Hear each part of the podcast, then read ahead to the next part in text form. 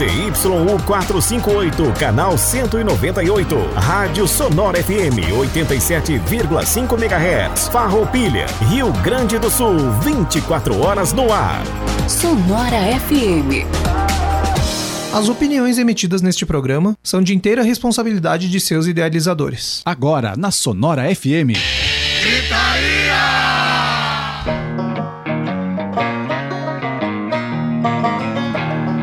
Muito boa noite, ouvintes da Sonora FM. Tá no ar mais um programa Gritaria. Essa quinta-feira quente aqui na Serra Gaúcha. Coisa boa. Coisa boa, mas lembrem-se de se hidratar. Eu tô nessa onda agora de tomar bastante água, então tô recomendando para todo mundo. Faz bem, faz bem. O programa Gritaria de hoje, olha só o assunto, que coisa maravilhosa. Eu não sei quem tá mais feliz aqui da, da bancada com ele, se é eu, o Jorge, o Luan ou o Cabelo com ele. Mais faceiro que porco no chiqueiro. Ah, esse cara estragou. cara estragou- ah, pra que isso? Então, retomando. O assunto de hoje, de- deletem o que o Luan falou, o assunto de hoje é Júpiter Maçã e os 23 anos da sétima efervescência, o álbum que é considerado o maior e melhor álbum do rock gaúcho. E pra falar sobre esse álbum que é tão emblemático, ninguém melhor do que o cara que produziu ele. No segundo bloco estará conosco Egisto Dal Santo, comentando sobre esse álbum. Que, senhoras e senhores, quem conhece sabe do que eu tô falando e quem não conhece, procure conhecer que é um absurdo. Fenomenal. Então, antes da gente ir pro assunto principal, lembre-se de seguir o Gritaria nas redes sociais, facebook.com barra programa Gritaria e no Instagram, arroba programa Gritaria. Senhores, na bancada hoje estão Lua Oliveira, Jorge Rosseto e Marlon de Tade tendo um AVC ali na frente do microfone. Boa noite. Difícil aqui, cara.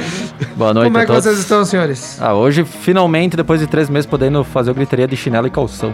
Isso é muito Eu bom. tô com. Aqui aparece só a parte branca. Eu tô com uma, um- uma bermuda de jogar futebol por baixo. O jorna- O jornalista de filme que tá de paletó e gravata. É, paletó e gravata e uma bermuda e tal. chinelo, chinelo e meia embaixo. É, basicamente, por eu, aí. pela, pela primeira vez, Lua, tu é a primeira vez que tá fazendo de, de chinelo e bermuda, é a primeira vez que eu não estou fazendo de chinelo, e bermuda. bermuda. E com roupa de mendigo, é a primeira É, vez. na vida que o cabelo A gente, tênis, quando começou a pandemia, quando começou a pandemia, a gente pensou, lá em outubro vai estar tudo bem. Outubro, o cabelo usando calça comprida e tênis. Pois é. Tá O que não faz uma reunião na escola. É. Nosso novo professor contratado aí, mas aí é. Quem quiser chama ele no pessoal. A gente não vai vangloriar o cara aqui. Até porque, né? Acho justo. Vamos pro destaque inicial, Lua. O que, que tu separou pra nós aí? Bom, hoje é o, o Dia Internacional da Música. né? Mas olha só. Ah, essa arte que tanto nos alimenta e nos, e nos faz viver e nos ajuda nos momentos difíceis e celebra nos momentos felizes. Ela foi instituída ah, em 1975 pela International Music Council, uma organização não governamental fundada ah, com apoio da Unesco, com o objetivo de promover valores de paz e amizade por intermédio da música. né? Então, hoje, Dia Internacional da Música, primeiro do Coisa que nenhum de nós vive sem, né? Bah, é verdade. É... O Gritaria só Gente, existe porque existe Por causa música. da música, é. Nossa amizade talvez só existe por causa da música, né, cara? É Então, verdade. Ah, é por isso então? né, é, com Tudo bem. certeza. Falar alguma coisa pra nós aí? Esse foi o motivo inicial. Ele disse. É, é. Na verdade, é bah, justamente agora vocês me lembraram de um dica que eu posso usar, cara. Olha Beleza. Só, O- só agora. Fudeu, não Eu grita. não sei se eu não vou. Eu não sei se, eu não sei se eu não vou interromper a, uma das notícias da, da semana. Mas o- já que o ACDC anunciou a, a volta do, do, do Brian Johnson, do, Phil do Phil Rudd. Rudd e, de- e do. Como é que é o nome do, do baixista? Eu Ah, ia saber. O, o, o, Cliff. Cliff. Não, é o Cliff Buff do, do Tarantino.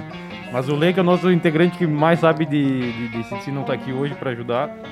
Mas foi por causa do ACDC que mais ou menos essa galera que se formou lá no Uhum. República, lembra? Que o, do nada o Lua chega pro Lei e...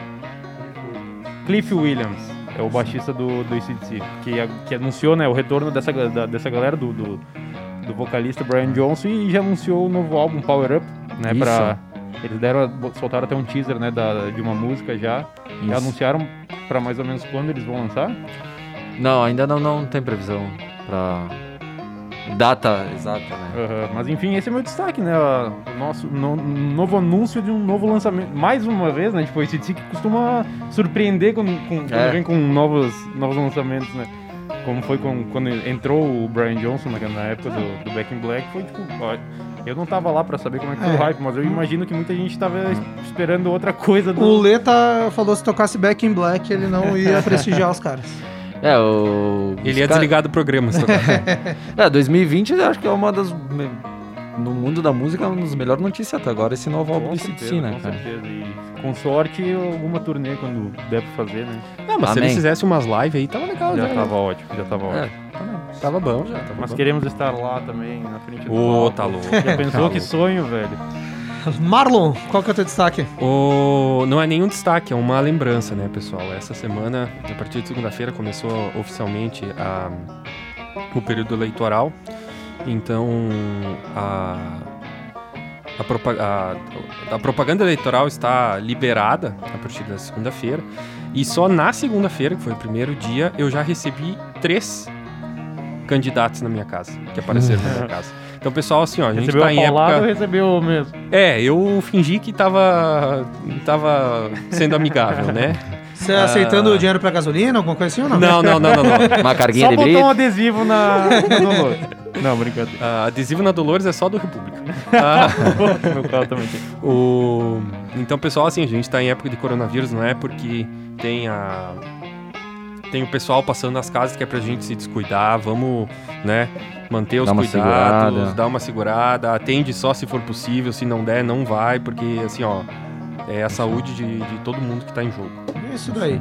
E na- seguindo na onda da saúde, o meu destaque inicial é que começa hoje. Começou hoje, dia 1 de outubro, a campanha do Outubro Rosa. A gente sai do Setembro Amarelo e entra na campanha do Outubro Rosa. O que, que ela é, para quem não conhece, para quem é saturniano, não está na Terra e não conhece o que é Outubro Rosa, é uma campanha anual realizada mundialmente com a intenção de alertar a sociedade sobre o diagnó- o diagnóstico precoce do câncer de mama. A mobilização visa também a disseminação de dados preventivos e ressalta a importância de olhar com atenção para a saúde, além de lutar pelo direito como o atendimento médico e o suporte emocional, garantindo um tratamento de qualidade. Então fica aqui meu destaque do início do Outubro Rosa para todas as mulheres, que nem diria o Ronaldinho Gaúcho. Bacana. E foi bem interessante, eu não sei se tu chegou, veja, a- a Alice Bastos Neves hoje apresentou. o- Sim, foi, Alice. foi muito legal. Alice Bastos Neves, apresentadora do grupo RBS do Globo Esporte, Rio Grande do Sul, ela teve câncer de mama, teve que passar pela quimioterapia e hoje apresentou sem o, Sem a o- peruca. a peruca que ela normalmente usa, assumindo isso daí pra tá E na linha de frente sobre- na campanha, falou sobre abertamente. Foi não legal. deve ser fácil, né? Não, Mas foi corajosa muito. demais, Nossa, ela foi, tipo, muito, muito bem. No- nossos parabéns aqui a Alice Bastos Neves e sua coragem. Antes de começar o assunto principal, quero só dar, fazer uma lembrancinha aqui que a gente está no ar com o apoio dos nossos colaboradores, ou apoio, eu ia dizer apoio dos nossos apoiadores, ia ficar ruim, né? Então tem é, o nosso queridão do Matheus Girardi com a K-Sound Studios, nosso primeiro, desde a época da Show web, tá bola, conosco. Tu tem uma banda, quer gravar uma música? Vai lá, procura a Sound Studios. Tu gravou tua música e tu quer fazer esse registro? Chama a Tainês Fotografia. Ela vai lá, faz tudo, faz tudo em... Como é que eu posso dizer? O book de vocês que estão gravando. Aí, tu fez o teu ensaio, tirou a foto, tu quer editar essas fotos? Eduarda Batistel Design Gráfico, Só. a nossa Duda, cuida das nossas artes, inclusive, aqui também. Maravilhosa. E tu fez tudo isso, depois tá cansado, quer dar uma relaxada? Vai lá tomar alguma coisinha no Moinho Café. Toma um café, come alguma coisa, toma algum, uma cervejinha, alguma coisa e sai pro abraço. Tem o pessoal também da Volátil Design que tá conosco também, o Wagner. dar uma, uma banda nas pranchas Uma lá, banda no- nas pranchas boards aí que, o, que o Wagner faz. Depois que a fama chegar, tu quiser Ah, aproveitar certeza. em alguma coisa ali. Visitem lá o, o- o Instagram da Volátil, que são é, muito massa as artes, que as artes, os- as aparelhagens, os skatezinhos que, o- que o Wagner faz lá, que são show de bola. Até cruzei ele com ele na rua semana passada duas vezes. Cruzei tipo de, só de passar dele fazendo uns, uns videozinhos que ele sempre faz lá pros, pra, pras redes dele. Muito Sim. massa. Grande abraço aí pro Wagner A gente ainda tá com o apoio de Caroline Kunzler, terapeuta reikiana. É, inclusive, recomendo, eu faço o reiki com ela. Quem quiser ali, entra em contato com o programa Gritaria que a gente direciona lá pra Carol. Horários, ela tá, atende um monte lá pra atender todo mundo que ah, goste do reiki e tal. E também não esquecendo do meu parceiro Juliano Jujo, da JBI Agenciadores de Cargas. Ele, a Inês aí, tem alguma coisa pra mandar pra fazer viajar? Contata JB Agenciadores de Cargas, meu querido amigo Juliano Jujo. E com esses recados, a gente aqui, E se quiser anunciar também. se quiser anunciar, procura o programa Gritaria. É que nem coração de mãe, sempre cabe mais um aqui. Cabe mais um. E também agora fazer uma lembrancinha. Semana que vem vai ter sorteio, ó, do dessas camisetas aqui. Estão vendo? Tô tampando o microfone. Da loja virtual Rock is Rock Style. Do, do um amigo meu lá de Santa Catarina, loja virtual entrega em qualquer lugar ali, ó. Tem essa camiseta do Queen que ele presenteou a gente. E tem outra aqui também que vai ser sorteada semana que vem. Essa do The Doors. Amanhã a gente vai lançar como funciona o sorteio nas nossas redes. Fica atento que uma dessas camisas pode ser tua aí. Eu posso concorrer também com essa do The Doors? Não. então, galera, a gente vai pro nosso assunto principal, que é o motivo do programa de hoje. Eu vou abrir com um texto maravilhoso e jogar pra vocês, escrito pelo nosso colega barra amigo barra ah, índio, Luan Oliveira. Então, Wood Apple, Júpiter Maçã, Júpiter Apple são algumas da- das alcunhas para as várias facetas de Flávio Basso. Artista nato, desde cedo ligado à música, fundou bandas como TNT e os Cascaveletes. Mesmo com o sucesso nessas bandas, foi na fase jupiteriana que Flávio cravou seu nome na história da música nacional. Idealizado em 95, trabalhado em 96 e lançado em 97, a sétima efervescência é um marco na música brasileira e principalmente na gaúcha, sendo o único disco dessas bandas a ser incluído na lista dos 100 maiores discos da música brasileira, promovido pela revista Rolling Stone. Com grandes influências do rock britânico dos anos 60, principalmente de Sid Barrett, também namorou a MPB e a cultura brasileira em suas letras. A produção ficou por conta de Egisto Dal Santo, que estará conosco daqui a pouquinho no segundo bloco. Com um trabalho impecável, conseguiu dar profundidade e acabamento à música sem tirar a naturalidade dela. Diversos hits e inovações na maneira de se expressar fazendo música e trazendo um trabalho visual nas músicas, as influências que a sétima efervescência e o Júpiter geraram são sentidas até hoje em diversas bandas psicodélicas dessa última década. Regravado por diversos artistas e admirados por outros tantos, Flávio Basso sempre será lembrado por suas mutações artísticas e a qualidade que entregou em todos os trabalhos.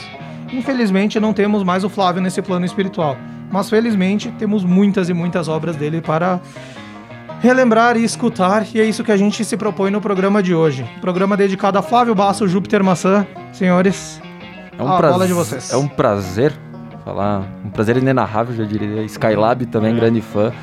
Falar sobre o Júpiter, que também de alguma maneira também sempre nos uniu, né? Porque ah, é um artista completo, né? Desde o do tempo dos Cascaveletes. E, e quem acompanha deles, ah, quem acompanha a carreira dele sabe o quanto ele evoluiu, tanto como artista como como letrista. E, e hoje, até hoje se encontra no YouTube, na internet, parece músicas novas dele que eram perdidas e tal.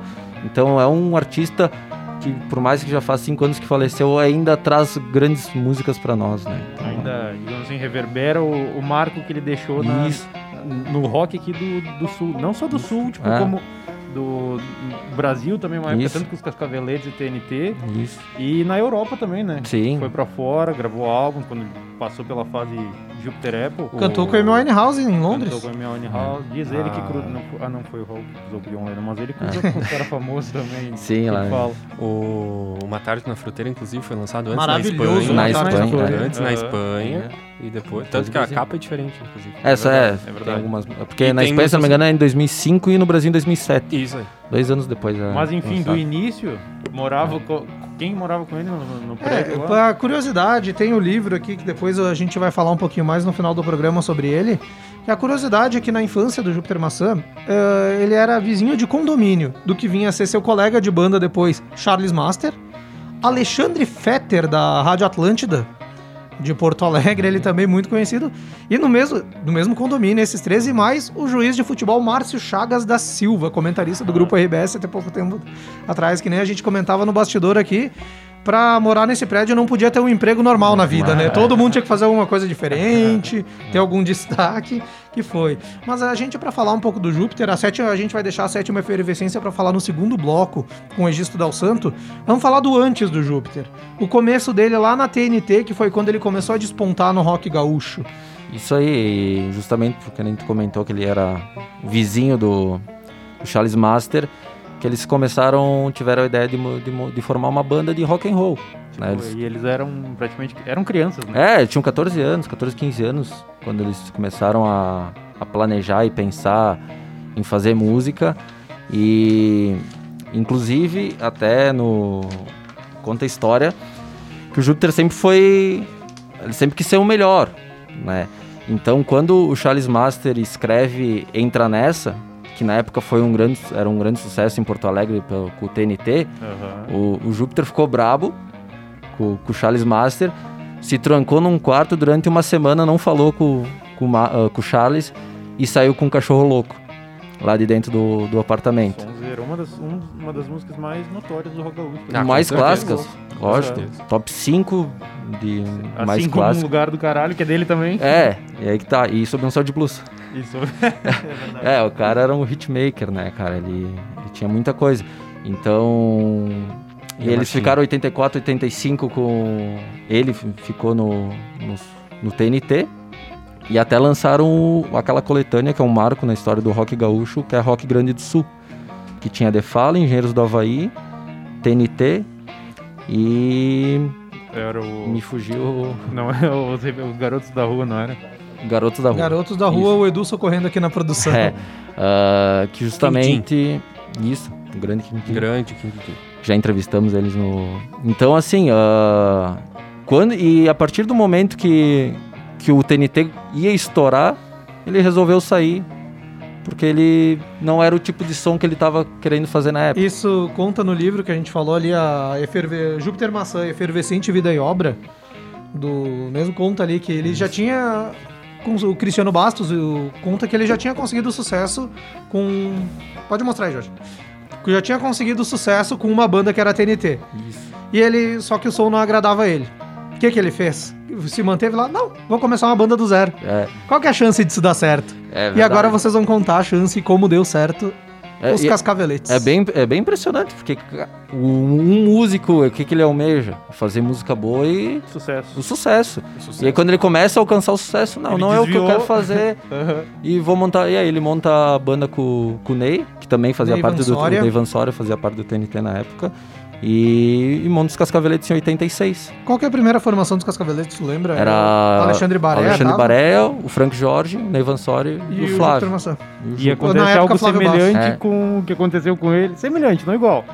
Mas o. Na época do Rock Aula, que foi eu acho que o segundo álbum deles, Isso. que foi, que foi quando o Cascaveletes ficou mais conhecido. Mais conhecido. O Frank Jorge saiu antes do álbum. Isso, isso aí. E que- daí ele, porque ele queria ficar Tanto na, que a na capa- Graforrest Harmônica, que era a banda dele. É, e tanto que a capa não tem, tem só eles três, né? Tem só eles três Isso, aí. só eles três. Aí depois E- o Luciano Albo substitui aí, o. Luciano Albo.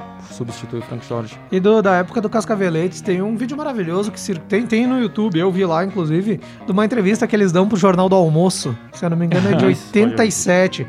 O Ney Vansória falando que gostava de criar galinhas e É. tal. o Júpiter lá, mais tímido ainda, nem lembrando. Criar galinha. O Flá, É. Na época, Flávio, né? Nem lembrando como ele se tornou depois que virou Júpiter Maçã e tal. Quem puder procurar no YouTube, tem essa entrevista dos Cascaveletes, muito massa. Outra pérola é eles tocando eu, No no programa programa, da Angélica. infantil, Nossa, programa é. da Angélica, na época era nos 80, início dos 90 talvez. Isso. Ah, uma- isso tem no YouTube também, a criançada lá no programa, tudo coloridinho e tal. Vai Pulando, tocar, gritando. vai tocar Só não fala agora. o nome da música, por favor. Não dá pra falar? Não, claro que não. Ah, mas foi falado na TV, pode falar que Não, é verdade. não, né? não, Olha, pode, Passou não. na Globo, cara. Dois eu não é- posso falar. um, do- um erro não justifica o outro. Não, é, que- quem conhece Cascaveletes sabe que a música Digamos. cunho é, sexual. É, e- Ele então, só- o Cascaveletes ficou conhecido como uma banda de, de porno rock, né? Porno Seriam, rock. É, digamos assim, uma banda que representa literalmente o, o termo sexo, drogas e rock and roll, acho, né? Porque É, era, é, era juventude, acho que ele era. que era aquela cena de Porto Alegre, né? Que a, de gu- Porto que a gurizada Alegre, queria só saber de É, curtir. esse A galera do Bonfim ali na Redenção. Inclusive, ah, esse do. Eu, é, eu ia falar o nome da música. Não faz isso. Esse e, da- do programa da Angélica foi em 87 e o da RBS foi em 90. Foi 90? Então, é, Eu confundi as datas, então me isso, perdoe. antes. 87. É, antes foi o da. Tu tá vendo o vídeo aí, né? Claro. Fui Como pesquisar. é que é o nome do vídeo? Não pode dizer. E daí Quem teve- dizer, ó, eu vou adotar aqui, ó. Eu vou, na- eu vou adotar, Globo, eu vou adotar a questão, a gente falou de juiz A hoje. gente tá em 2020, eu não posso falar o nome da Não, música. Não, eu vou, nada. eu vou adotar aqui, vai ter cartão amarelo e vermelho pra quem É, eu cometer acho infrações justo. ali. É, o nome da música é Eu Quis Fazer Alguma Coisa Com Você. Ah, e Eu, eu, quis tava... praticar o coito com você. É, Ah, isso, pode ser. Aí. Aí ficou bom. O... Amarelo pro Jorge. Ah, eu, tava, eu descobri, inclusive, que, que tu, na abertura o Luan comentou que tem muita coisa que a gente vai descobrindo aos poucos, que vão sendo publicadas no YouTube aos poucos. assim. Eu descobri uma entrevista no Infortúnio com a Funéria, que eu não Sim. tinha visto ainda. Que é muito boa. Muito boa, o Flávio ele tá maravilhoso. Sóbrio. entrevista. E daí a Funéria pergunta. é, A funéria, pra quem não sabe, era um desenho. Era um É, era um desenho, ele tava sendo entrevistado por um desenho. Isso. é. Mas muito bem a, feito. A bem Funéria, feito. ela pergunta, né? ah, como é que como é que funcionou? Como é que foi aquela vez na Angélica, né? Que tu tocou essa música tão, né? Que o Jean não quer que a gente fale qual que é.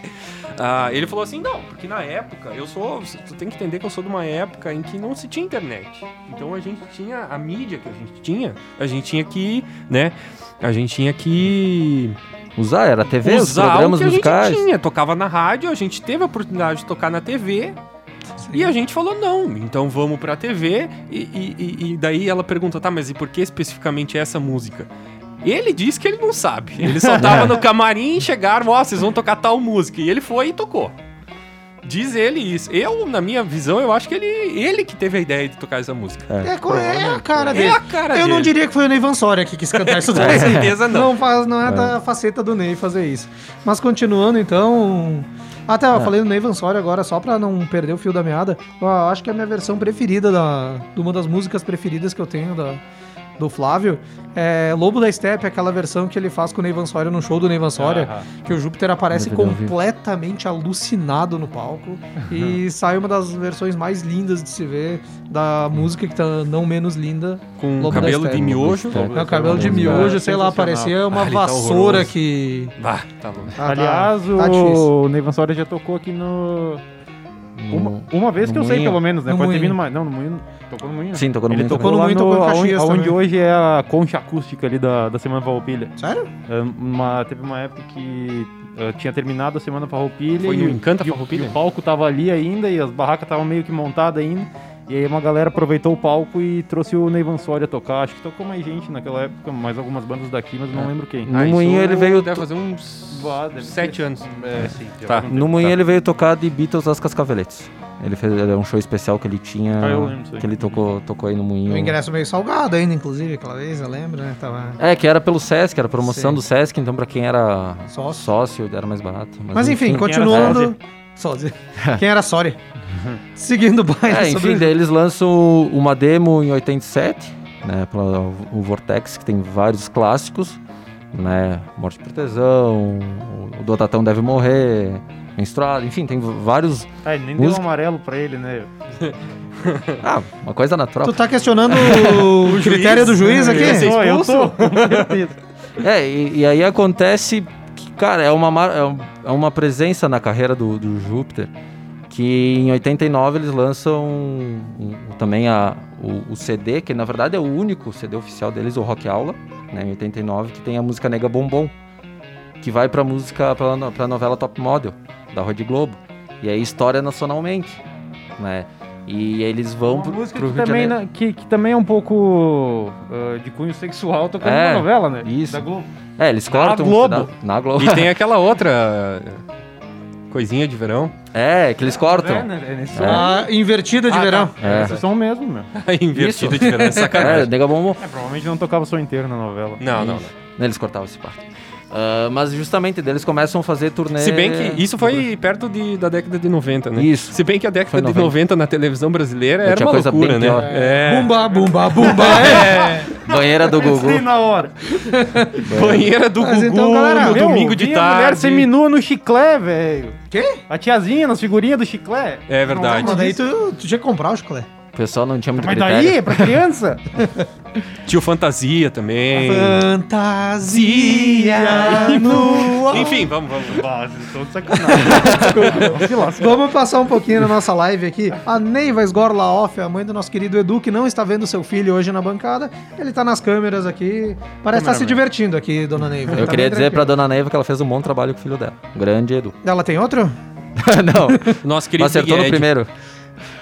Coisa que o seu Altair não conseguiu, né? em dois. Seguindo, A Marijane Menezes mandando Oi, garotos, esse é de respeito na hora que a gente falou da campanha do Outubro Rosa. E o Douglas Matos tá dizendo que o Bruno Matos quer que toque a música da Bruna Sonza. Luísa Sonza, aliás, ele corrige embaixo ali. Meus primos se zoando ali. Agora faz sentido. Tu conhece a Luísa Sonza? Conheço. Ah, então tá. Muito bom. Tu não É conhece? isso. Queremos ela aqui no programa Gritaria.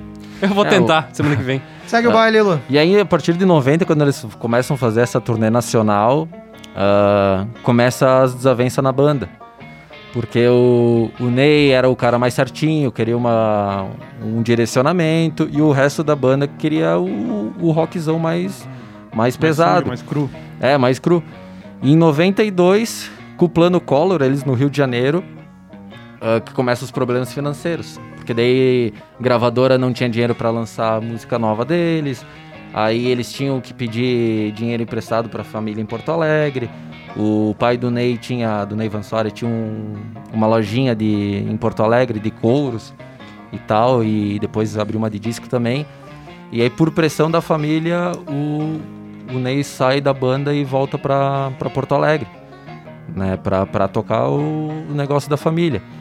E fica então, fica o Luciano, o, o Júpiter e o, e o Alexandre Bareia. Eles decidem continuar como um rock trio, né? Mas mas ah, eles eles no fim eles não conseguem ter dinheiro para voltar para ficar no Rio de Janeiro, eles voltam para Porto Alegre com essa ideia fixa. Mas o no fim cada um foi para sua casa, não conseguiram não se reuniram mais, não teve, digamos, ó, ponto final. Simplesmente cada um foi para sua casa e não Seguiram se falaram mais. rumo. É, cada um seguiu seu Só rumo. foi, né? É, mas claro, deixaram um monte de pérola, né? Eles até têm uma demo que não tem o nome oficial, mas extraoficialmente se chama como um beija-flor. Que eles gra- gravaram nessa época entre 90 e 91. E tem uns sons bons nesse É, Ah, Amantes e louco, eu- Demônios, Amantes e Demônios Rosas- eu acho é, sensacional. Rosas de cara. Amor. Uma música com um climão assim mais medieval, com uma letra bem louca. Mais pesada. Muito massa, muito massa. É, então, ah, os Cascaveletes marcaram a época e até hoje tem tributos aos Cascaveletes. É ah, o jogo sujo, né? ah, é, pró- é, Um pararam de. pra- pa- né, não faz mais. ah, É, não, mas agora um mais salve pra, pra o... Foi, foi tu que cantou no, no palco, o né? Gia fez uma, o Lua É. fez uma apresentação Senhora. sensacional um dia com o jogo sujo lá no República. Foi maravilhoso. Olha, Não, eu não foi- sou de ficar constrangido facilmente, mas aquilo lá, rapaz. Eu- Um salve pro pessoal eu- do Jogo Sujo aí. Eu, eu, eu achei que, que não iam comentar sobre essa história porque foi lamentável. Nossa. Perdão, então conte prosseguir. Não, não, mas não acontece. Ah, me- não me pegaram num momento muito boa da noite. Não, não, tava Ah, ótimo. depois das três da manhã fica difícil cantar alguma Fica, coisa, né? É, no teu caso, às 8 da noite também. É, eu não. Pela afinação que tu demonstrou no palco, não sei. Ah. Mas continue. É, mas aí. eu- Aí digamos- começou a carreira solo dele, né? E começou, onde A começou a virar o Woody... É, ali que o ele era escreveu antes ali. Woody Apple, na, ele começou como Woody É, Apple. mas an- um pouquinho antes dessa fase ele volta ao TNT. Porque quando, Verdade, verdade. porque quando ele verdade. volta pra Porto Alegre, ele tá sem banda, sem, sem saber o que tocar, ele não sabia que carreira seguir. E, e na mesma época o Henrique Tchê Gomes saiu do TNT e o pessoal, o Petraco e o Charles Massi, bah, vamos convidar o, o Flávio de novo, vamos ver se ele não aceita voltar. Ah, o Júpiter lá de boa, sem fazer nada, não, eu volto. E nessa época o TNT tava praticamente se esvaindo, tava acabando. E aí Sim, com foi, o, o último, foi a é, gravação do último álbum. né? com o, e aí com o Júpiter eles têm uma nova. Um novo ânimo. E aí eles lançam dois singles, que é Você Me Deixa Insano, que tocou um monte na, na rádio na época e tá na lona. Que dois singles feitos Tocaram pelo, muito. pelo, pelo Flávio, pelo Júpiter, né? E aí, bah, e aí começa. Só que daí acontece a mesma coisa. Deu uma, foi uma turnê lucrativa que eles tiveram, fizeram um monte de show. Só que daí começou a faltar grana. E aí quem pirou o coco foi o Charles Master, que queria fazer um pop pra vender nas rádios, pra tocar. E o Júpiter falou: não, não é o tipo de som que eu quero tocar.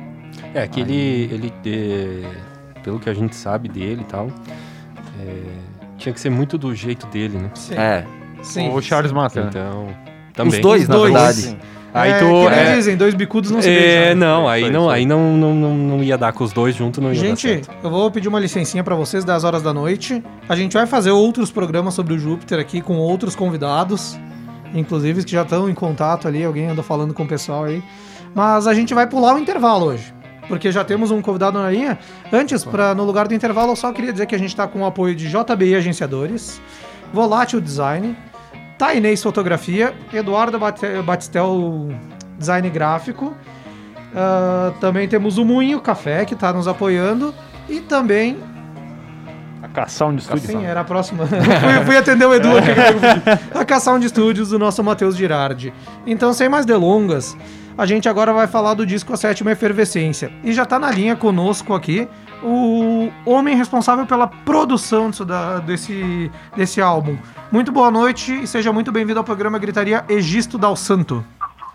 Boa noite. Tudo, tudo certo Egisto? Tudo certo. Fora, fora o apocalipse, tá Tudo certo dentro da medida do possível, né? situando o país que nós estamos também. É, são muitos problemas. É, é é complexa a pergunta. Tá, Pergunta muito complexa. Tá, tá tudo errado ali. E Registo, tá, a gente tava falando antes ali, tu falou que ia estar na estrada hoje, tu anda por onde aí, cara? Não, eu não viajei ainda. Eu tô- estou em Porto Alegre. Tá em Porto Alegre mesmo? É, mas eu, como eu sou de Soledade, eu vou fico uns dias lá também com a minha mãe para não ficar sozinha nessa pandemia. E com meu irmão que tem um estúdio lá, assim eu posso trabalhar também. Ah, bacana. Show de bola. Belezinha, então, Então, Registo. fico, fico um tempo lá, fico um tempo aqui, não vou pra lá uns dias, uma semana. uns- Alguns dias eu vou e volto. né? Tô sempre É, todos temos voltando. levado uma vida meio estranha ultimamente, né? Deu, uma mudada em tudo. Meio nômade. É, são bem, bem- bem limitado né, o que eu posso fazer. No, no- no fim, eu cheguei à conclusão que o que eu posso fazer de bom nesse momento é gravar, registrar coisas, que são muitas coisas, é uma produção muito grande, tem muita coisa atrasada para gravar, então eu estou botando isso em dia, porque a cabeça não, não tá boa para compor, para criar, para ter um. É um momento ideia. complicado, né? Quando tu tá criando, tu tá sempre vendo um futuro, vendo um outro dia, vendo um sol, coisas que eu não, não enxergo mais nos últimos meses. Então, achei Difícil. melhor cuidar de umas coisas passadas boas que eu tenho, tem que ser desenvolvidas, transformadas em arranjos e registrados. É isso que eu estou trabalhando.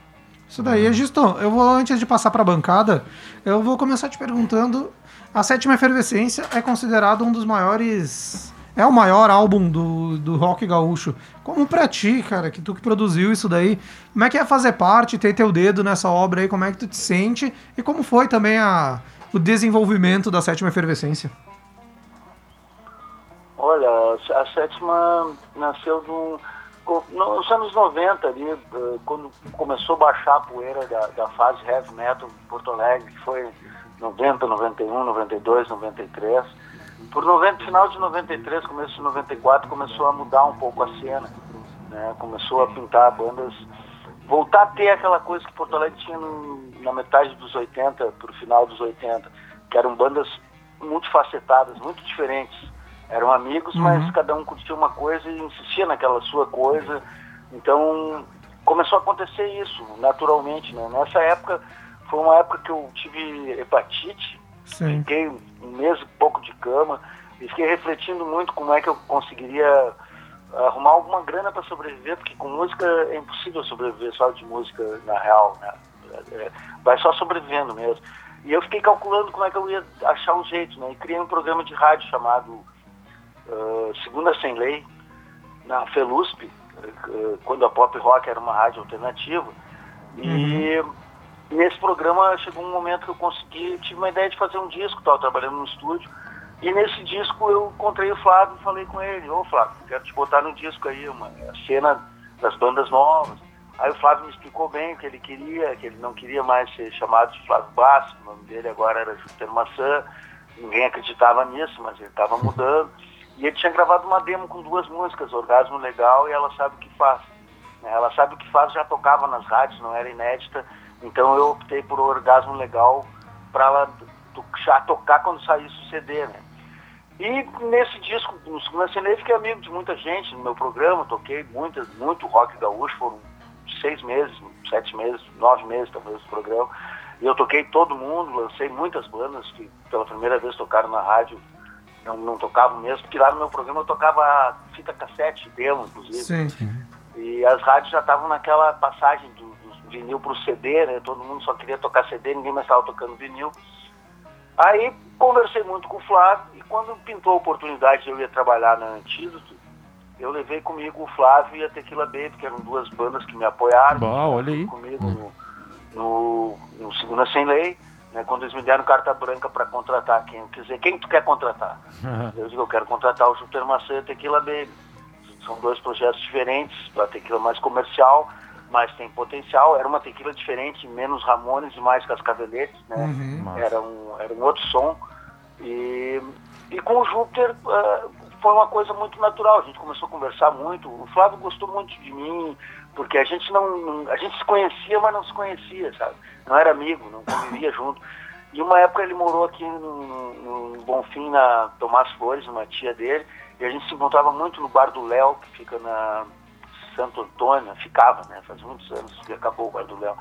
E ali a gente conversou muito, planejou muito essa coisa do Júpiter Maçã, de o que seria o disco. Ele me falou que ele queria ir para São Paulo, ia ficar um tempo em São Paulo.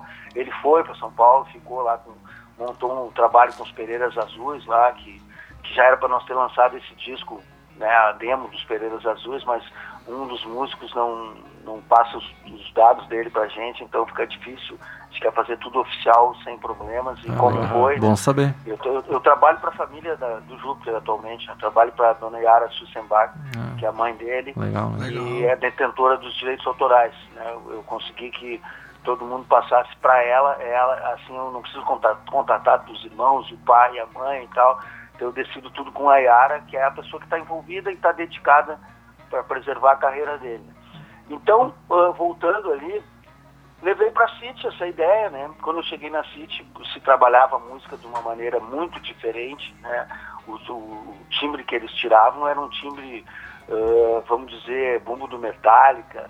É, é um outro tipo de qualidade de som, porque era, era a maneira que eles faziam, era o padrão eh, comercial do Brasil, vamos dizer, que veio desde os anos 80, botando gate, eh, compressor, e acentuando os médios e coisas que é, o que quando eu comecei a trabalhar no City eu briguei muito com os técnicos eu fiz muitos testes antes de fazer Tequila Baby, Júpiter e Colarinhos eu fiz muitas fitas demo lá testando os, os caras que trabalhavam lá para tirar o som que eu queria o som do Led Zeppelin, dos Beatles, do Jimi Hendrix, do The Ventures som puro, som do instrumento bumbo faz bum, bumbo não faz tic, que nem o Metallica né? Tac, tac, Aham. tac.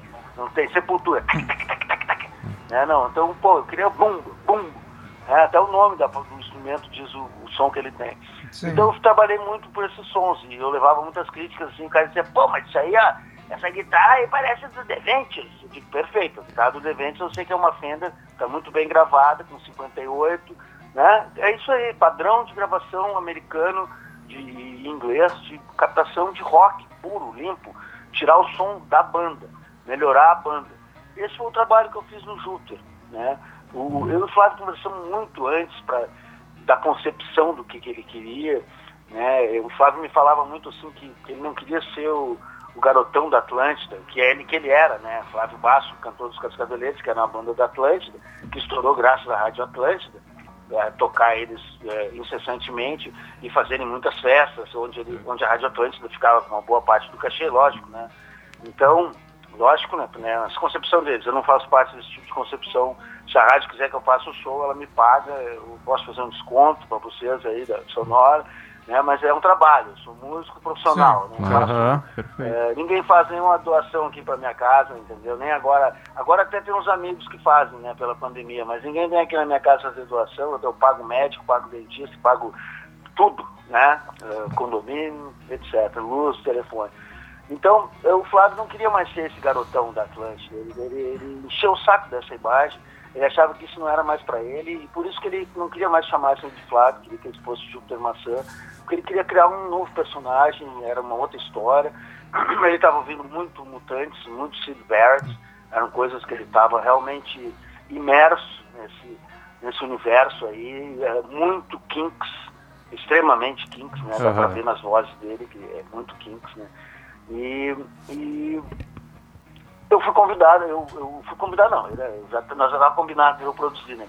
Mas aí ele veio dizer, olha, o que, o que eu quero é por aqui, a linha é por aqui, né? A ideia dele comigo sempre foi devido ao colarinhos caóticos, que eu usava muitos efeitos, muitos sons estranhos na guitarra e na voz, e ele queria aquilo ali no som dele, ele não queria mais aquele som padrão, entendeu? Porque, porque ele achava que o som dos Cascaveletes era aquele som padrão de gravadora para tocar na rádio, seria o som hoje do, do seu Jorge, da Anitta, talvez. Sim. Ah, exagerei. Né, Mas é pad- padrão de banda, assim, som do Skank, do último disco do Skank, dos Titãs. Né? Agora, agora os titãs mudaram, porque agora quem faz o som é o Pedro Garcia, filho do Bebeco, deve estar mais pesado, acredito, né? O Pedro é um baita técnico. Então o Flávio queria mudar o som, queria mudar a cara dele, queria A mudar a vida A gente tava falando Tinha sobre isso. dele era muito grande. Né? Aí quando a gente chegou para fazer o, disco, algumas coisas o Flávio não tinha ideia do que ele queria. Ele queria que soasse desse jeito, mas como é que a gente faz soar desse jeito? Né? Então daí eu comecei a conversar com ele, fazer experiências, mostrar, experimentar, buscar ambiências no estúdio, né? fazer coisas que, que os técnicos normalmente acham que, que sujeira, que é bobagem, loucura do Egisto. Né? Eu tentei gravar bateria com, com Neumanns, são microfones caríssimos, o U67 custa mais ou menos uns 5 mil dólares por aí. Né? Eu, só o The Who fez isso, né? Quando chegou um dia, chegou o técnico da City lá e viu eu com os Neumann todos na bateria, já arrancou tudo, né? Porque de repente pode descolar, um- pode colar a chapa de um, de um- de um microfone desse com uma bateria. Mas eu vi nos, nos- nas capas, nos encartes do The Who, tava lá, entendeu? Eu tava procurando essas coisas, as referências do Flávio. The Who, Kinks, Beatles, Stones, ambiências do Led Zeppelin, coisas que soassem como uma música orgânica, verdadeira, como a banda tivesse ali, não tem um super produtor da, da super rádio, da super rede, do Faustão, para soar daquele jeito que todo mundo gosta. Não é para todo mundo. O Flávio não queria mais ser para todo mundo, ele queria ser para pessoas que entendessem a loucura que ele estava querendo embarcar. né? Ele estava ele tava buscando aquilo ali. Né? Detalhe, o Flávio não era alcoólatra ainda não nessa época. O Flávio Sim. bebia, assim como eu bebo, como vocês bebem aí na rádio, como todo mundo bebe. Egisto, O Flávio, em algumas gravações, não bebeu nada. A gente trabalhou vários dias de cara. Existem mil lendas. Tem até um livro que se diz biografia oficial, mas que não pagou um real para a mãe do Flávio, que dependia dos cachês do Flávio para viver bem, para viver melhor, né? Para ajudar. tá ouvindo a gente, dela. E a- Oi? Tu tá ouvindo, consegue ouvir o- os mix aqui do, do estúdio? Uh, não, estão falando aí? Ah, não, claro, eu só, só queria fazer um, um adendo ali antes, tu tava falando sobre, sobre esse Tá, lance da... Desculpa, eu falo sem parar. não, com tudo. Sobre esse lance de buscar essa identidade dele, até eu tava comentando com o Cabelo aqui antes, no, num dos livros da Odisseia, né, que foi escrito sobre o Júpiter. Ele deixa entender que ele se surpreendeu, né, com o número de, de, de equipamentos e instrumentos que tu trouxe pro estúdio na, pra, pra fazer a gravação.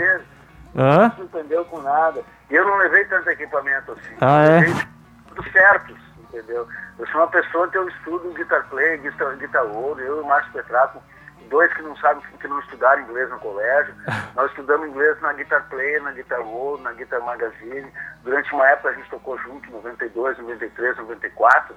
A gente leu muito a Guitar Player entendeu muito como é que funciona um captador, um amplificador, a guitarra, que marca, por Só quê, estudando. o single, o duplo, o pedal, aquele efeito. Que efeito o Steve Ray Vaughan usava, que efeito o Jimmy Hendrix usava, que efeito todo mundo usava. A gente estudou muito isso, eu e o Márcio. A diferença foi que eu passei todo o tempo, toda a grana que eu ganhei na minha vida, eu passei investindo em comprar esses equipamentos para mim ver eles na prática. Uma Aham. coisa que eu ouvi no disco, outra coisa tu ter, daí tu não, tu não usar Aprender a naquele mexer padrão no negócio, né? né? Tu pode botar padrão muito mais diferente. Eu, por exemplo, eu, eu desenvolvi e aprendi que amplificadores menores são muito mais interessantes para gravação na prática. Porque nos anos 80 a gente tinha, usava Marshall JCM 800 100 watts, entendeu? Eu não uso amplificador de 100 watts em situação nenhuma, só se eu for tocar num ginásio, coisa que um artista underground como eu não toca. Então eu só uso amplificadores pequenos arregaçados, fazendo tudo que eles podem. Isso a gente também fez no disco. Né? Eu comecei a mostrar essas coisas pro Flávio, entendeu? Ah, Isso aqui, ó, Flávio, não é porque que era um Marshall. Era o volume que o cara usava, era o jeito que o cara usava. Aham, tinham outros meios de usar aquele instrumento ali, né? É, essas coisas, por exemplo, a microfonagem. As pessoas aqui em Porto Alegre tinham uma mania absurda de microfonar guitarra só com o microfone grudado no alto-falante. Agora vocês pensem, ouvintes da rádio, se a gente vai num show, a gente põe o nosso ouvido colado no alto-falante. Como assim? O alto-falante está longe pra caralho, né? É Tá lá no palco. Vamos pensar no Araújo Viana, ele tem o palco, tem a banda no meio, o alto-falante está lá atrás, e a gente tá ouvindo aquele sonzão. Né? Então eu comecei a pensar essas coisas. Eu, eu, a gente não tá louco. Assim, o só que falaram de mim, a gente era louco. né? As matérias que tem na época, os jornais, aqui de Porto Alegre, tudo a gente é louco. Depois eu vi um monte de gente no Brasil falando as mesmas coisas que eu falava aqui, mas ninguém ainda refez a imagem que o Registro é louco, o Registro ficou com a imagem de louco. Então naquela época, por exemplo, no Júpiter eu fazia, botava um microfone colado, um, um FM57 colado no alto-falante, botava um, um, um alto-falante, um microfone valvulado ou um, bacana desses grandão aí, tipo Neumann, atrás para pegar a ambiência, e um outro 58 eu espalhava pela sala, porque as salas da CIT são muito grandes, então as coisas reverberavam muito, e eu queria usar aquele reverber ao meu favor, não ao contra, como todo mundo achava, que Ah. era uma merda, que a sala era uma merda. Eu achava um lugar onde o som estava bacana e botava um 58, que é um microfone duro, que capta o objetivo do som, naquele cantinho ali entendeu? Então eu gravava aquele cantinho também. Então eu tinha três canais de mini de guitarra. Naquela época isso era loucura, todo mundo dizia, tá louco, olha isso, aquele ali nem vai usar aquele microfone. Né? Então eu tive que enfrentar muito essas coisas. Não foi fácil. O diretor da CIT, o Raul Albornoz, da, da Antídoto, não da CIT, ele achava que o nome Júpiter Maçã nunca ia colar. Ele teve várias reuniões comigo para me convencer, a eu convencer o Flávio a mudar de nome. É óbvio que eu nunca falei isso pro Flávio, tô falando para vocês agora aqui. Sim. Claro. Como é que eu ia falar para um artista assim, ó, Imagina. vou mudar o teu nome? Porque eu acho que nome, meu querido, o nome é a última coisa. E eu acho que o nome do Flávio era ótimo, entendeu? Tanto que tá aí muito forte até hoje. Pô, Mas eu acho que verdade, o nome é a verdade. última coisa num trabalho que tem potencial, que tem poder, que tem verdade, que tem arte, como era o trabalho do Flávio. Ô, Gisto, deixa eu ah, te pedir, ah, porque as gravações Sétima Efervescência trouxeram pérolas maravilhosas para o mundo da música, né? Ah, o disco inteiro, né? Não tem uma música ruim no disco. Uma curiosidade como fã, eu queria saber se sobrou alguma coisa de material inédito dessas gravações e se algum dia elas vão ver a luz do sol. Ó, meu querido, eu tenho a minha gravadora que é Por Nada e Pra Nada, que assina junto esse disco, e agora no, no vinil eu botei lá equipamento Por Nada Pra Nada, né, porque o que não era meu foi eu conseguir emprestado alugado pro Flávio, algumas coisas que ele pagou, outras coisas eu paguei. Né, o que, que nós estávamos falando mesmo? Desculpa, esqueci a pergunta. Se tem alguma música, algum, algum demo, Ah, alguma coisa que quis não. falar. Falei da minha gravadora, eu quis dizer assim pra ti, ó, eu tenho, eu lancei agora há pouco tempo, há uns quatro anos atrás, um CD do Colarinhos Caóticos com 22 músicas inéditas, todas gravadas em estúdios de alto nível que não estão em disco nenhum, tá? Porque eu fui guardando essas coisas, eu sempre vi o valor dessas coisas. Já lá, no funcionamento da antiga da, da City, as fitas rolos eram muito usadas pelos grupos Galdério. Então os caras estavam sempre mudando, gravando coisa por cima, em cima, em cima, em cima. Ah, tem sim, um- tem várias gravações do Flávio que foram gravadas extras. Tem uma outra versão de Miss Lexotan com o Baré na bateria, que foi Boa. a demo que a gente fez para ser aprovado. Tem Casalzinho Pegando Fogo, gravada no mesmo clima do Sétima Efervescência, só não foi mixada porque na hora que o disco estava pronto, eu e o Flávio nos olhamos e, e o Flávio não achou lugar para aquela música, ele achou ela muito Chuck Berry, muito, muito Cascavelete, não, não tinha mais a ver com. Mas eu podia ter feito com efeitos e com vocais malucos e várias coisas que eu sei fazer. Eu podia ter deixado ela psicodélica e ela podia ser um hit até hoje, que a música é ótima. Sabe, sabe Sim. essa música? Sim, conheço. Fogo. É, procure na internet que tem, não sei se você tá lá como casalzinho pegando fogo. Mas É, é, tem no é YouTube.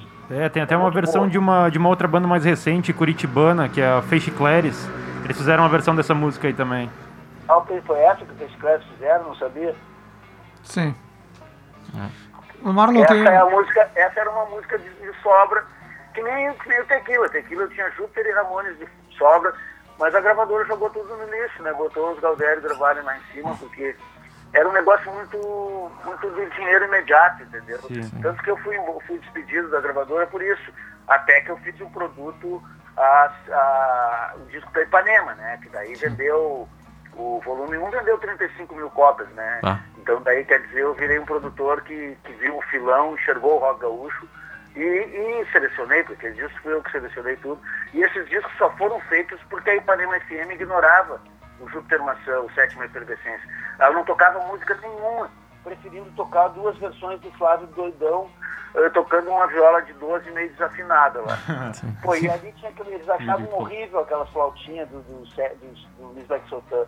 Eu botei minha mão no fogo, fui pra rua, sabe? O dia que eu entreguei o disco A Sétima Efervescência na City, pra diretoria, pra, na Antídoto, pro Raul Albornoz, ele ouviu, me encheu de desaforo, me negou os 100 dólares que ele ia me dar de bônus pelos três discos que eu fiz, riu da minha cara, e me xingou e disse que o disco, o disco era um lixo Ah, e que eu absurdo. estava enterrando o Flávio Basso, enterrando um artista famoso, Flávio Basso, que aquilo ali não ia lugar nenhum, e que o meu pai e a minha mãe, que nunca falaram isso pra mim, é que achavam que eu era produtor de música, porque eu não era produtor porra nenhum, né? Ah. Beleza. Eu saí dali chorando logo depois, mas não na frente dele, lógico, não ia chorar pra ele, né? Saí ali chorando, pensando, mas eu não vou receber nada. Meu disco é assim, tá pronto, mixei, tchau. Né? Quando eu saí dali, eu encontrei, naquele tempo o dólar era um por um, tá- começou a chover, né? Eu encontrei embaixo da chuva 40 dólares em quatro notas, assim, consegui ir pra casa até de táxi, eu tava, quando eu não recebia, até que ir a pé, né? Daí eu vi que aquele disco ia dar certo. Quando eu achei os 40 dólares na rua, assim, eu peguei, olhei aqueles 40 dólares e disse assim, estou bem certo no sétimo efervescência, esse disco ainda vai dar certo, e ainda vai, um dia vai dar certo. Aí eu fui despedido, me, me cortaram de todos os projetos do ar, até que a Rita Lee abria a página dela dizendo que o sétimo efervescência era o disco do ano. Daí o Boa. Raul me ligou, tu viu o nosso disco? O que, que a Rita Lee falou? Eu digo, ah, nosso. Não é um disco único, não era um disco de lixo, não era uma porcaria. Ele, por hoje ele ainda formei no repertório dele, aí, o Raul Bonossa lá, produtor da sétima efervescência, né, produtor executivo e tal. Ele usa como referência. Só que eu fui despedido da gravadora quando eu fiz esse disco, entendeu? Porque ninguém acreditou dentro da gravadora que estava certo. As- aquelas vozes malucas do Flávio, eh, desafinadas, para mim era difícil, sabe, de gravar. Porque o Flávio gravava a primeira voz, ficava ótimo. Ele sempre foi um ótimo cantor, no improviso, um, um cantor aquele que canta uma voz só, tá? Ele gravava a primeira voz, eu achava, tá, tá legal, é o Flávio. Agora vamos pensar, onde é que eu vou compensar os, os agudos que faltam, os graves que faltam, né? Aquelas coisas de produtor, tentando melhorar. Um, né? Daí ele me dizia, eu quero fazer a segunda voz. Daí Italiá fazia a segunda e ficava horrível. Daí eu pensava, meu Deus, agora onde é que eu entrei no mato sem cachorro? E vai falar como? Daí o Flávio fazia a terceira e arrumava, entendeu? A terceira voz dava sentido àquela que estava desafinada, que era a segunda. E eu começava a pensar, mas, mas é desafinado, é um charme, entendeu? Porque eu sou um cara muito exigente com afinação. A vida, eu tive um afinador antes de ter qualquer pedal, entendeu? E talvez tenha tido. Eu me lembro quando o Júlio Reni gravou o primeiro disco dele, eles foram na minha casa, ninguém da banda dele gostava de mim. Mas eles tiveram que ir na minha casa para me pedir emprestado um afinador Boss que ninguém tinha em Porto Alegre. Entendeu? Porto Alegre era isso, nós passamos. Hoje todo mundo faz um rock rindo, vai na audição, compra seu equipamento em 12 vezes, né? Não vou ganhar nada na audição. Mas bem que podia ganhar um baixinho de presente. Mas naquela época não tinha ninguém para te espelhar. Né? Dedé Garcia, grande guitarrista, estava no Rio de Janeiro. Os caras do TNT aqui eram tão iniciantes quanto a gente. Entendeu? Todo mundo chutando para tudo que era lado, ninguém tinha equipamento. Tinha, tinha meia dúzia de valvulado na cidade que todo mundo usava. Eu aluguei muito do Márcio e do Tchê, Gomes, muitas vezes aluguei, porque ninguém tinha Márcio na cidade, o Paulinho Stecosa, né? A gente enfrentou aqui, nós somos os pioneiros realmente, entendeu? E o Flávio, nesse sentido, é o pioneiro porque pela primeira vez a gente fez um disco puro na cidade.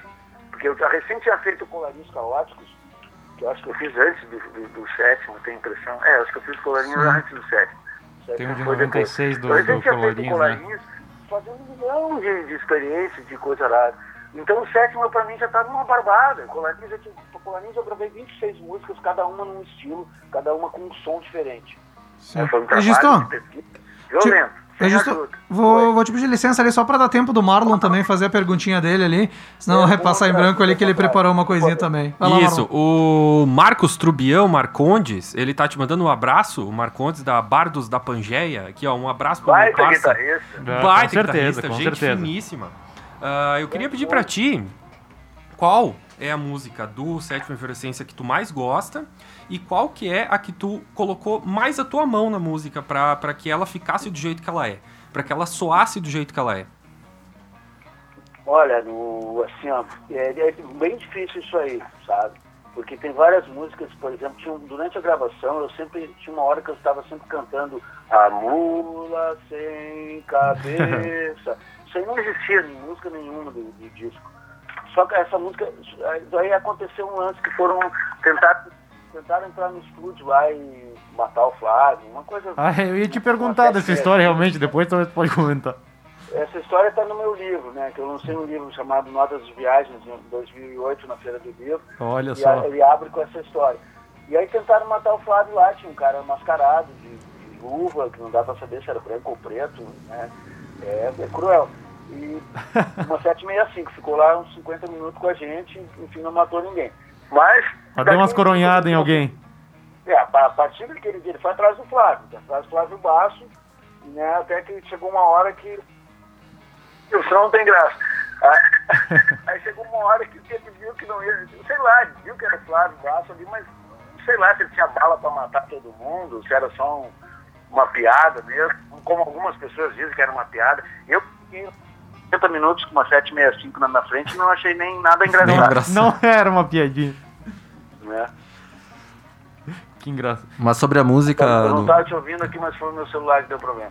Aí então, assim, ó, é, a, a música é fantástica, a canção para dormir, que é minha e do Flávio, ela tem todo um negócio especial, porque depois desse dia do atentado, eu nunca mais deixei, nunca mais deixei o Flávio ir sozinho pro estúdio, nem voltar sozinho. Na época eu tinha carro, né, ainda era consumidor de gasolina, e eu pegava o Flávio em casa, levava ele até o estúdio e depois deixava em casa. Eu fui né, pai, mãe. Fazia uma escolta no só não Júpiter. fui namorada dele. Vamos entrar numas, que isso aí, isso aí não rolou. né? não era nenhum dos dois que curtia.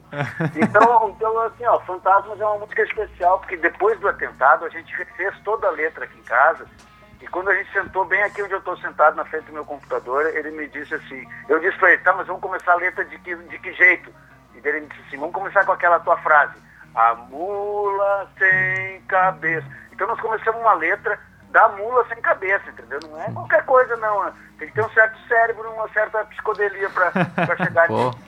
E eu haja criatividade. Todos aqueles personagens brasileiros, entendeu? Porque o Flávio, a cultura dele era, eram os gnomos e os duendes né, ingleses. Né? Eu que fiquei ali com o neguinho. Tanto que ele canta neguinho do pastoreio, Aham. né? Sacanagem. Né? Agora, quando eu gravei, eu já gravei negrinho do pastoreio, porque afinal é ele que acha a minha chave aqui sempre que eu for, e qualquer coisa. né? E, então, essa é uma música especial pra mim do disco. Mas tem eu e minha ex também, que, Sim. que, Maravilhosa. que tem coisas absurdas e que eu canto junto, né? Isso é uma coisa que ninguém sabe. Quem canta aquele refrão, eu e minha ex, praticamente a uma voz só, Alto pra que é, caramba. que é os três cantando a mesma voz, é eu, Marcelo Birk e o Flávio. Olha só. E a gente estava se imaginando como três vikings descornados bebendo cerveja e de um litro. Nós já fizemos isso, Regis. Algumas vezes. A gente já fez isso ouvindo essa música, Toda com vez certeza. que a gente com bebe, certeza. toda vez que a gente bebe e escuta essa música, a gente faz a mesma coisa. É. Totalmente desafinados, claro, né? Exato. Aquela voz de Arnaldo Batista ali sou eu. Quem- Quem tá ali copiando o Arnaldo sou eu. Não é muito massa. Nós estamos bem juntinhos as três vozes ali. Aham, a gente é verdade. Tudo, tudo como se fosse real e bebemos, ficamos bem bêbados mesmo pra ir lá fazer e, e os três, o Flávio não estava descornado, mas nós dois, eu e o Marcelo, estávamos meio descornados. Mas estava de boa na época, estava com a Sim. namorada dele, foi várias vezes na gravação. A, a garota que foi feita, querida Superiste, Sim, várias músicas foram feitas para ela. Eu e minha ex, não, eu e minha ex já é pra Raquel, né, que é sim. a esposa que foi Esposa. mãe do, do Do Glenn. filho dele que, que, que, que a gente perdeu. Né? Aham. Registo, infelizmente nosso tempo tá estourando aqui, cara. Teria histórias para mais umas duas, três horas aqui, tranquilo. A gente vai futuramente vai fazer outra para contar uma, as histórias que não foram contadas hoje da, da sétima efervescência. Mas em nome de todo o programa Gritaria, de todo mundo aqui, queria agradecer a tua disposição de participar conosco aqui. E, cara, antes, antes de encerrar de, da ligação ali, a gente tem um quadro que daí a gente depois de ti vai continuar aqui, que é o Gritaria Indica. Pode ser alguma música, um álbum, um livro, o que tu quiser para indicar para audiência do programa Gritaria. O que, é que tu indicaria para nossos ouvintes, Egisto? Isso pode ser qualquer coisa, vou indicar para vocês procurarem esse show novo do King Crimson no YouTube, com três baterias na frente, que nunca nenhum artista botou a bateria em primeiro plano. E o King Crimson, de tudo que vocês conhecem, não é a bateria que está em primeiro plano, né? Tem muitas outras coisas importantes na banda. Sim. Agora eles botaram três bateristas e é Nossa. completamente absurdo o que eles fazem. Nossa. É, Bacana. tem, tem todo o repertório do King Crimson, eles tocaram no mundo inteiro, inclusive no Rock in Rio, com esse mesmo show. Essa aí, olha, eu, eu tô assim, vendo bem devagarinho, porque é uma degustação sem fim.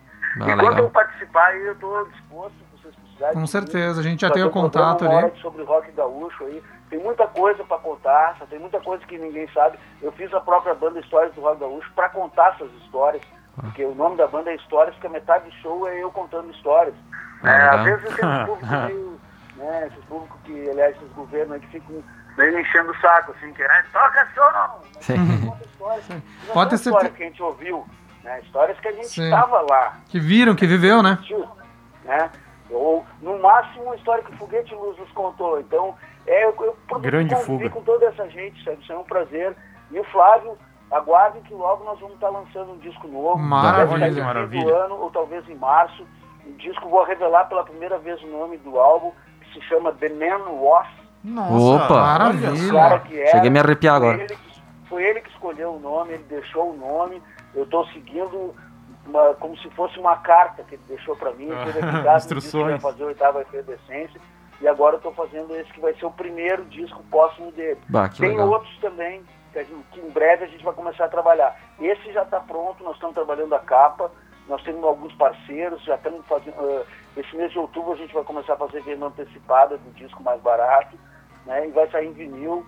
Vai ser um lance bem bacana, com lojas do Brasil inteiro, então ele vai estar no Brasil inteiro. Ah, com Que certeza. Maravilha. Conte com o Gritaria pra lançar essa É. música também. Com, Vai, com favor, certeza. por Quando favor. tudo voltar, vou estar convidados ao, vi- ao vir ao vivo, né, Gisto? Pra, É, quando pra estiver pela Serra aqui de novo, numa quinta-feira, vem no estúdio conosco aqui fazer um somzinho ao vivo também, Tanto, né? tanto no programa Vamos quanto sim, no moinho de passar- novo, né? Que Ah. passar um apocalipse aí no novo mundo, na nova era. Né? Nós vamos estar aí com certeza. Egisto, obrigadão pela participação, cara. Fica com Deus aí, um abração. Até a próxima aí, querido. Um prazer, queridos. Tudo de bom, boa sorte pra todo mundo. Putz. Aí sigamos no rock, o rock, o rock de verdade. Com Abração. certeza, com certeza. Valeu, valeu abração. Tchau, tchau. Então, galera, esse foi Egisto Dal Santo aqui conosco. Muita história. Muita história e tinha Coisa muita boa. história que caberia também. Da sétima efervescência, e deu a ideia, né, pra gente fazer do rock gaúcho, pegar uma hora, imagina o que ele não deve ter pra Pô. contar do rock É, gaúcho, nós né? vamos cara? ter que fazer um programa de três horas de, de duração, sem dúvida. Vamos fazer o direto no- nas redes sociais aqui, senão o pessoal da Sonora vai Isso. expulsar nós do estúdio. Mas a gente já estourou um pouquinho o tempo, vamos sem mais delongas, vamos pro Gritaria Indica. O Egisto já deu a indicação dele. Lua, qual que é a tua? Bom, eu quero indicar dois singles que o Júpiter lançou em 2006, que é Ano 12, número 13, Incredible News, que é o single Vivendo em Cidadelas e Lady Barry Jones, que são duas músicas após ah, Uma Tarde na Fruteira que são maravilhosas, que tem no YouTube que depois a gente vai botar nas E nossas redes no- sociais. E tem, E tem no Spotify também. E tem no Spotify. Perfeito, bela lembrança. Jorge? Eu, eu vou indicar aqui o, o CDzinho que eu comprei quando o Egisto veio no, no Moinho no passado. Inclusive, a gente foi eu e o Lê depois de um, de, um, de um gritaria, na época que era na web ainda. A gente saiu do programa, foi lá no Moinho. Quero indicar então os quatro magníficos do Egisto Dal Santo, que é um, é um CD que ele gravou de, com músicas de quatro grandes músicos anônimos da, daqui do Rio Grande do Sul. Acredito que os quatro são do Rio Grande do Sul. Então ele, ele regravou músicas de, de grandes artistas que infelizmente pouca gente conhece, né? Ele, como é uma, uma figura underground também, um cara importantíssimo para a cena, para a música aqui do Sul, e regravar outros quatro under- mais undergrounds que ele, então fica aí a dica dos quatro magníficos do Egisto Dal Santo. Maravilha. Marlon? Minha indicação é uma música, vou ser bem específico, é plataforma 6 do Uma Tarde na Fruteira, é somente na versão da Espanha, lançada na Espanha, ah, do 2005? Cinco. 2005, Cinco. né? Isso. aí. E a minha indicação, galera, eu já citei algumas vezes aqui no programa, vai pro livro Júpiter Maçã, Efervescente Vida e Obra, lançado pelo Cristiano Bastos e pelo Pedro Brant. Eu, Lu e o Du tivemos o prazer de ir no, no lançamento No lá que lançamento. teve No Ocidente. o- no Ocidente, apresentado pelo Carlinhos Carneiro, da Império da Lã, da Abdeu Baldi.